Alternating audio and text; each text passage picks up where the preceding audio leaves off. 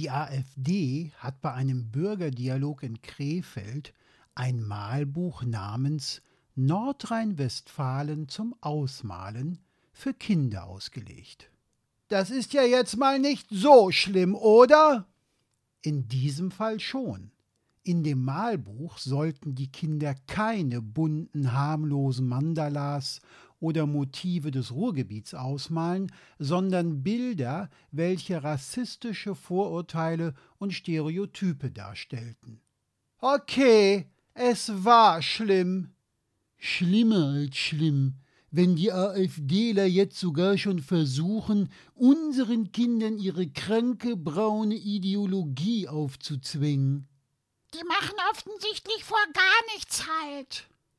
Und das Wort schämen gibt es bei denen zumindest nicht in der Selbstreflexion. Schämen sollen sich bei denen immer nur die anderen. Als erste kritische Stimmen bezüglich des Buches laut wurden, sah sich die AfD mal wieder als armes Opfer einer Hetzkampagne und interpretierte die Kritik an ihrem Malbuch als absurden Angriff auf die Satirefreiheit. Seit wann laufen Kindermalbücher unter Satire?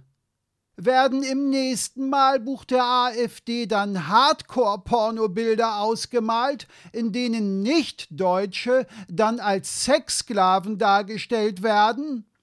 Sag das bloß nicht so laut, sonst bringst du die AfD-Verantwortlichen noch auf eine Idee. Kurze Zeit später unternahm die AfD dann doch eine 180-Grad-Wendung und zog ihr sogenanntes satirisches Malbuch wieder zurück. Mit welcher Begründung? Das Malbuch sei verfrüht veröffentlicht worden. Man habe erst nach intensiverer Beschäftigung mit dem bereits schon veröffentlichten Buch festgestellt, dass die mit der Realisierung beauftragte Projektgruppe über das Ziel hinausgegangen ist, durchaus problematische Vorgänge satirisch zu überhöhen. Ach, tatsächlich. Da handelt es sich wohl um eine ganz besondere Form rechter Blitzmerke auf dem Standstreifen. Ferner räumte man ein, dass einige Skizzen nicht in Ordnung seien. Wieso einige? Alle trifft es wohl eher.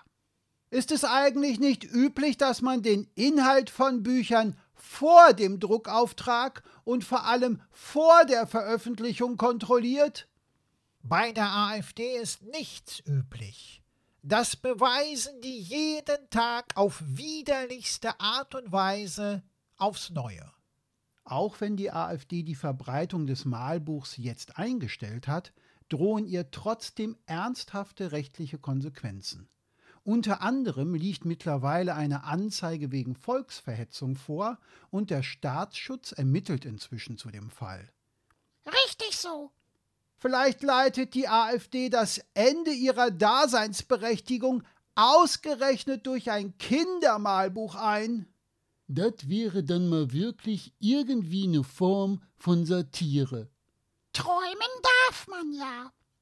Warum kann eine Partei, die solche menschenverachtenden und rassistischen Bücher an unsere Kinder verteilt, nicht als verfassungswidrig eingestuft und verboten werden? Ich befürchte, das ist mal wieder einer der Fälle, bei denen wir uns kopfschüttelnd nur noch wundern, dass wir uns wundern.